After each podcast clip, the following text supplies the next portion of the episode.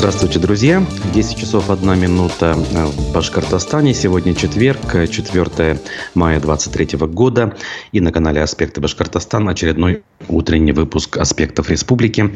У микрофона я, Руслан Валиев, а у своих гаджетов как раньше говорили у телевизионных приемников, вы, дорогие наши друзья.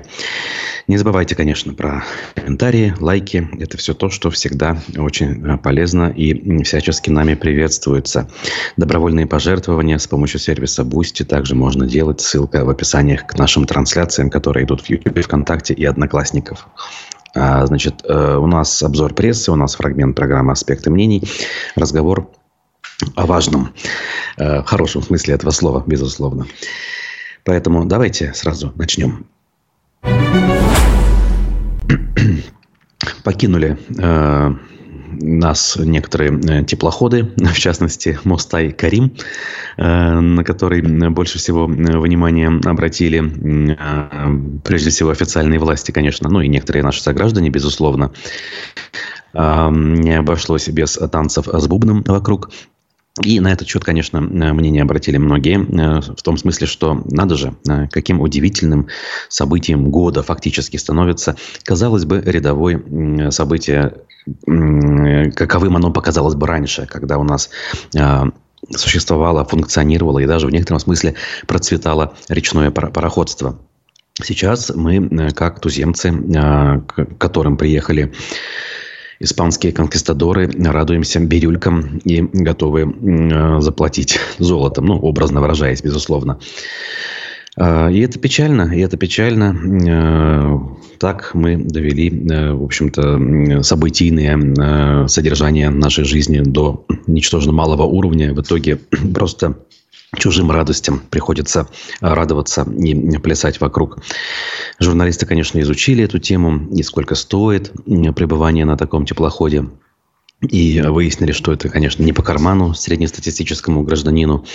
И, кстати говоря, статистика заполняемости, заполненности э, Мустая Карима, который к нам прибывал, тоже показывает, что не все номера были проданы, чуть больше половины, исходя из того, что я услышал из репортажей наших коллег. Ну, в общем, как живем, так живем, поэтому давайте дальше двигаемся по нашим новостям. Власти Башкортостана пообещали развивать предприятие на малой родине Муртазы Рахимова. Э, планы по передаче ООО «Тавакан» в частные руки вызвали активный протест земляков первого президента республики. Ну, кстати, не только земляков, многие активисты, э, которые э, ну, причисляют себя к активу башкирского национального движения, они высказались в этом, в этом вопросе действительно против.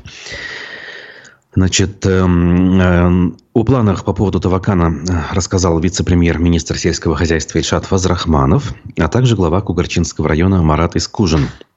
Это все случилось на встрече с местными жителями. Накануне глава района сообщил э, пруфам, что о планах по продаже республиканского предприятия слышал он лишь по слухам. Население выступает резко против, а он поддерживает позицию народа. Ну, я лишь напомню, если никто не слышал или кто-то не слышал, речь пошла о том, что это предприятие вроде как каким-то москвичам решили продать, и вот народ был после этого взбудоражен. Единственное, я добавлю, что, наверное, если владелец, откуда бы он ни был, будет вести рачительное хозяйство, да, и оно будет работать, это самое хозяйство, то почему бы и нет? Ведь его же физически никто оттуда не забирает, его же оттуда не выкопают и не перевезут э, поездами или другим транспортом в другое место, в ту же самую Москву. Поэтому, наверное, для сохранения предприятия любые способы хороши. Ну, да ладно. Если решили оставить в республике, то э, пусть теперь стараются так, чтобы это предприятие все-таки работало и выпускало сельхозпродукцию. А, те же пруфы сообщают, что оптимизация в системе здравоохранения у нас продолжается. А, Башкирия обещают объединить еще две крупные больницы. Значит, эм, в Стерлитамаке это произойдет. Городская больница номер один и номер два должны быть объединены в юридическом смысле с передачей прав, обязанностей и имущества в э, значит, сохранением основных целей деятельности, говорится в пояснительной записке министра э, здравоохранения Айрата Рахматуллина. Таким образом, планируется сэкономить 16 миллионов рублей в год. В пояснительной записке также Говорится, что предстоящее присоединение позволит оптимизировать систему управления государственными медицинскими учреждениями. В общем, э, то, о чем мы неоднократно говорили в своих эфирах, в свое время еще с министром Максимом Завелиным, да и с Сайратом Рахматуллиным, мы тоже успели эту тему обсудить, когда он был у нас уже в аспектах в сентябре прошлого года. Хомхас, здравствуйте, пишет нам Марат Ахтямов. Э, отвечаю Марат взаимностью и остальных также призываю писать э, комментарии. А сам двигаюсь дальше. Расходы бюджета Башкирии выросли на 6,6 миллиарда рублей, а доходы снизились, чего и следовало ожидать. Значит, это все данные за первый квартал. Значит, э, они ниже, доходы имеется в виду, ниже по сравнению с аналогичным периодом прошлого года на 1,2 миллиарда. А, а, значит, наша задача сохранить устойчивость финансовой системы,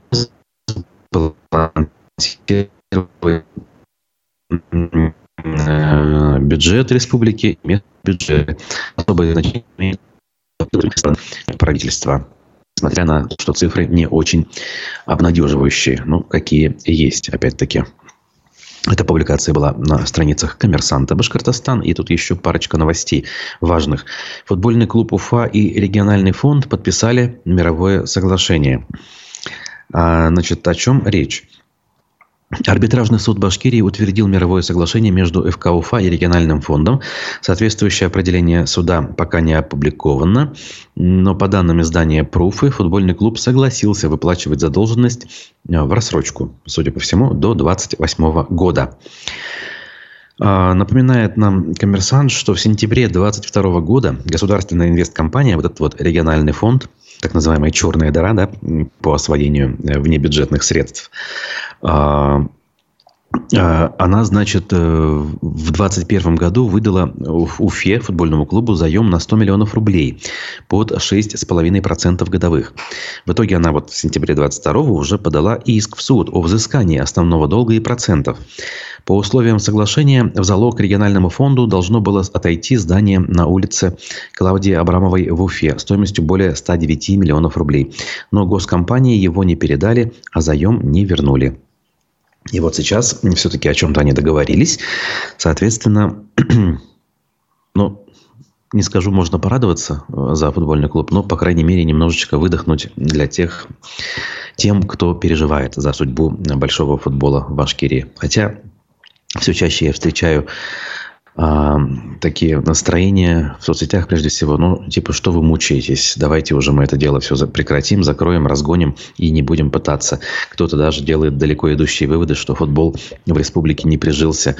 То есть у нас вот хоккей, наше все, Салават Юлаев, вокруг него э, сосредоточим усилия денежные, эмоциональные, болельщицкие, а футбольный клуб можно разогнать, поскольку все-таки никому не интересен, считают некоторые. Я, например, с ними не согласен, я все-таки за то, чтобы выдержать эти, эти испытания и так или иначе начать э, этот путь заново, практически заново. Нужно начинать э, для того, чтобы вскарабкаться э, до таких позиций, которые, например, Уфа заняла в 2018 году, э, оказавшись на шестом месте в российской премьер-лиге и сыграв даже в Лиге Европы.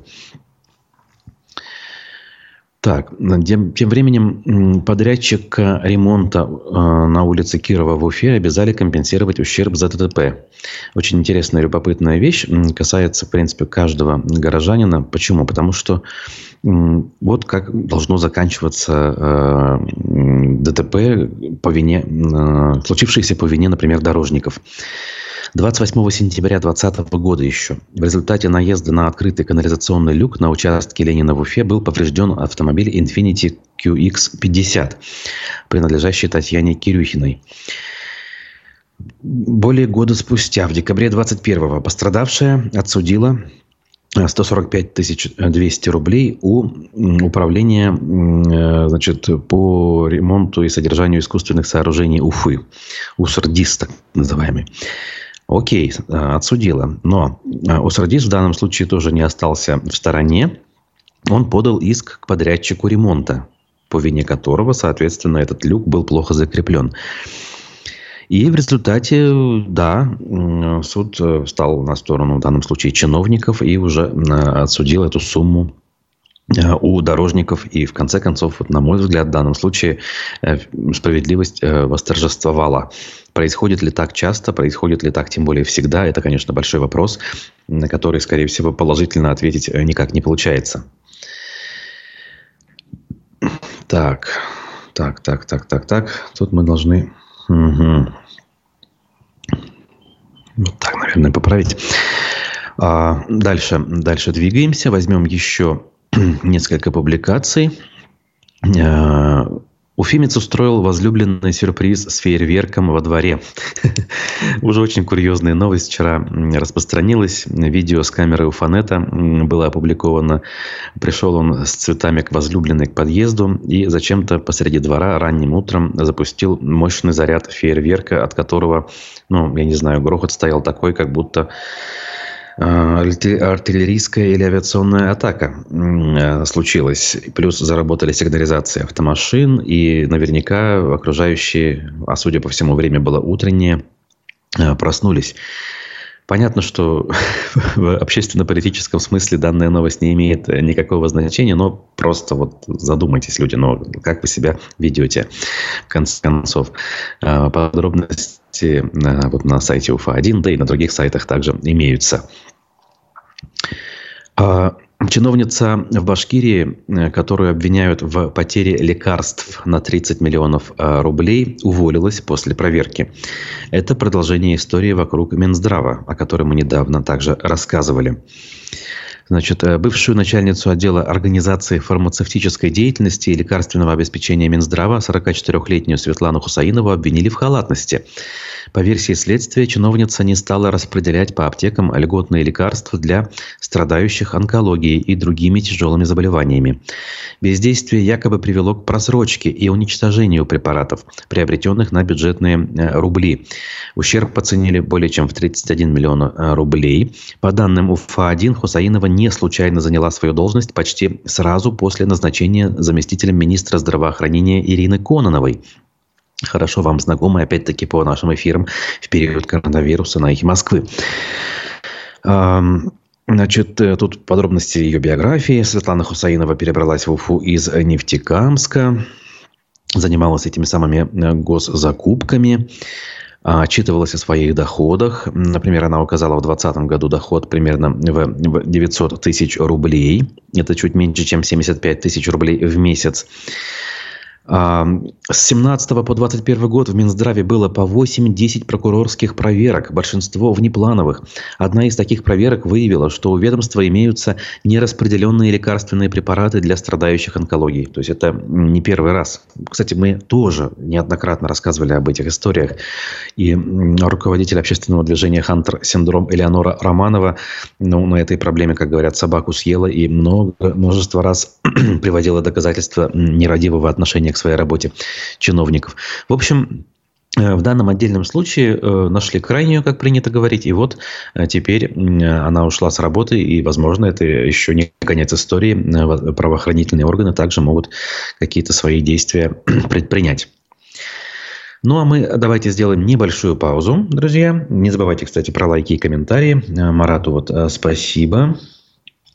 Кстати, он пишет, эм, около роддомов от радости рождения ребенка отцы запускают фейерверки, тоже невзирая на время суток. Постоянно. Ну, в общем, да. Кстати, ну, тоже приходилось бывать у роддомов в соответствующий период. Кстати, фейерверки я не встречал. Букеты, надписи, какие-то там плакаты, все это, пожалуйста, но вот фейерверков не было. Неужели э, люди, в общем-то, не думают ни о ком, кроме себе? Ну, хотя, что я спрашиваю, конечно, именно так. Так вот, э, фрагмент у нас сейчас будет. Э, вчера в гостях Разифа Абдулина в программе «Аспекты мнений» был организатор Уфимского марафона и, в принципе, спортивный активист, назовем его так, Владислав Литвинчук, который сейчас живет э, в Словении. И вот он рассказывал в том числе о том, как э, ему удается сейчас организовывать массовые мероприятия и, в принципе, чем отличается жизнь э, в родном Башкортостане от жизни в Европе. Давайте послушаем. Международный заплыв на топовые точки туристической Словении, в топ-25 мира или там топ-10 Европы по посещаемости и известности озеро Блед. Как еще раз повтори озеро? Озеро Блед. Угу. Интересно сравнить сам процесс, степень там, барьеров административных или других каких-то иных в России и в Словении, вот, путь создания проекта. Ни для кого не секрет, что на Западе строят системы, которые должны работать без привязки к конкретным людям. Люди знают, как это работает, то есть конкретно вот на озере Блед у них есть отдельный департамент, называется Bled Touristic Board. Это условно подчиняющиеся администрации люди, но которые по факту с ними ничто не согласовывают, как это я видел всегда у нас. Как правило, отвечающий за туризм человек в большинстве районов республики, может быть, в отличие там, только от Уфы, это, э, извините, это пассажир, это секретарь, как бы, который только вот бумажки передает, да. А здесь это максимально компетентные люди, имеющие свои бюджеты, имеющие право настоять э, на чем-то, и когда я пообщался с ними, формальность получения бумаги от администрации, вот она чисто заключалась в том, чтобы я занес им форму, которую они мне дали, заполненную. И те поставили печать, что приняли документ, и после сообщили, что вы включены в календарь. Мои слова, что мне туристы уже согласовали, были аргументом для них. И при этом секретарь, принимающий мои документы, мне по шагам рассказал вообще все этапы согласования ивента.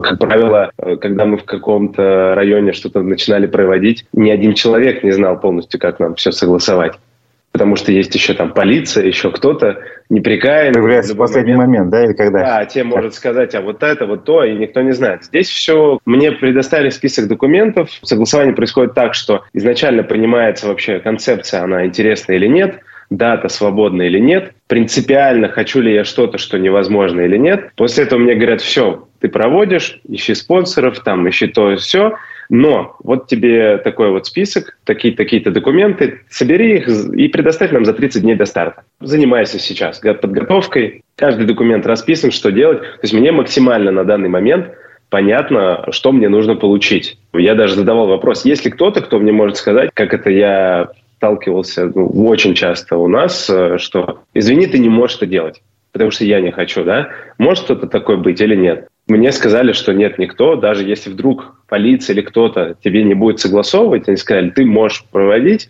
заплатишь штраф.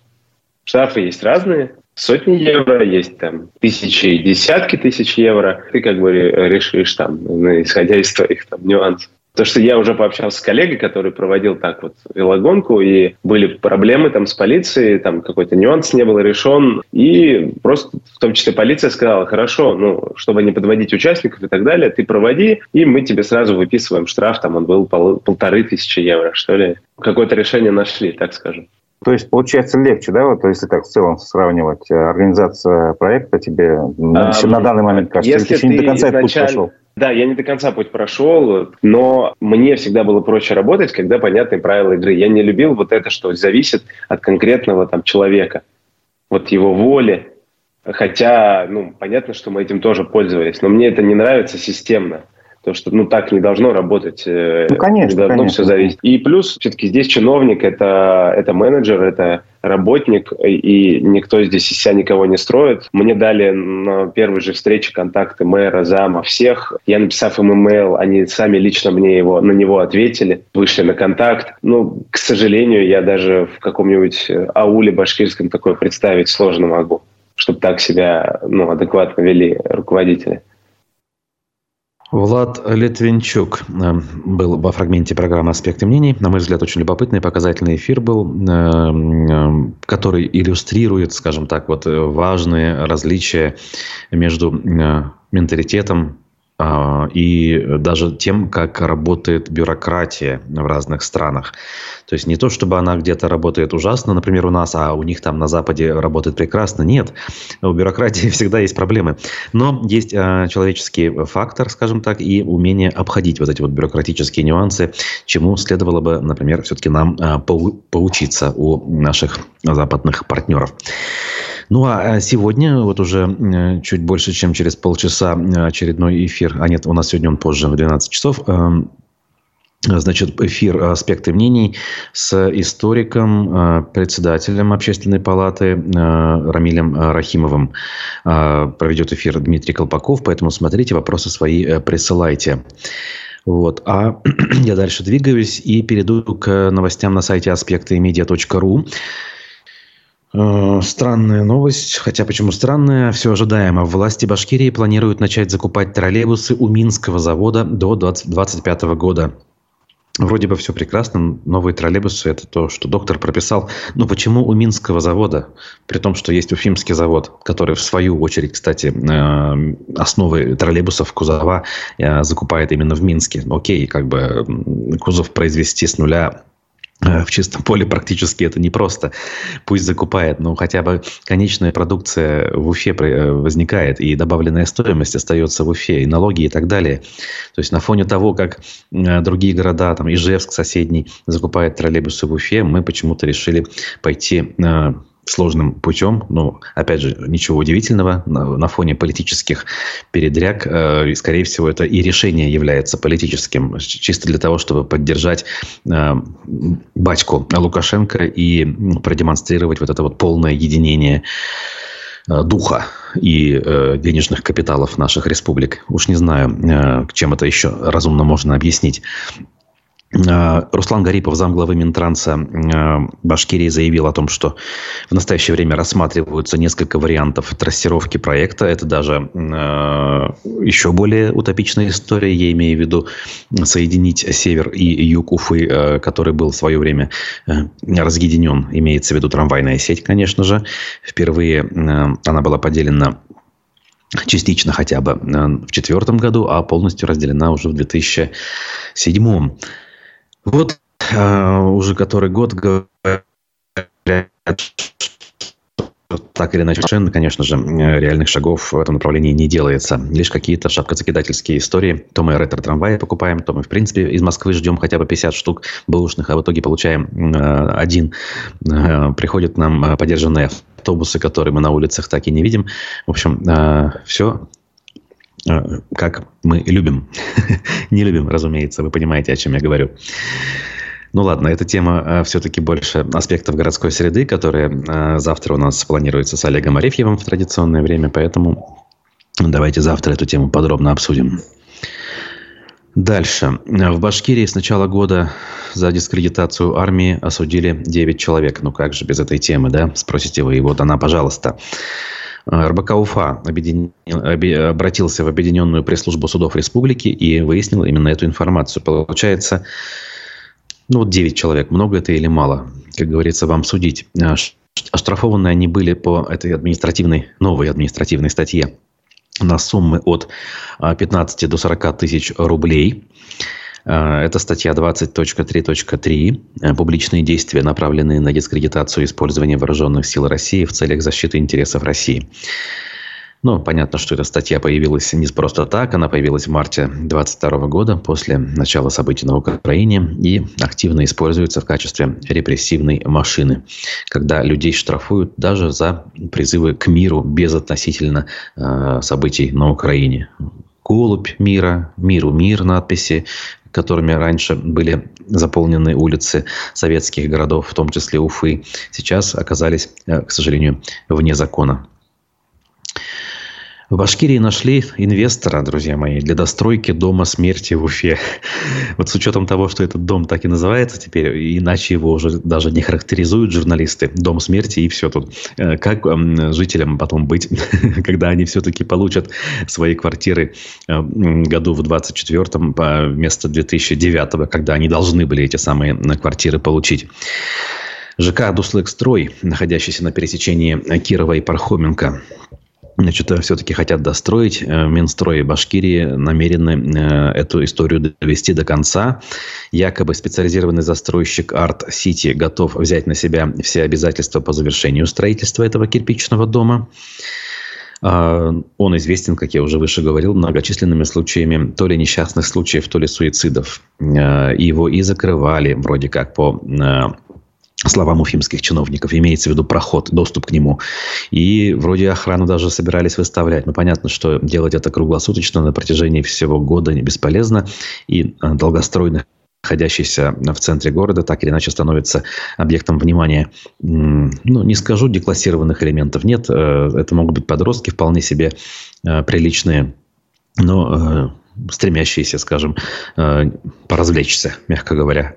Ну и, и кто-то в, в трудной жизненной ситуации там может оказаться и, к сожалению, закончить свои дни вот э, на э, в шахте этого самого дома смерти.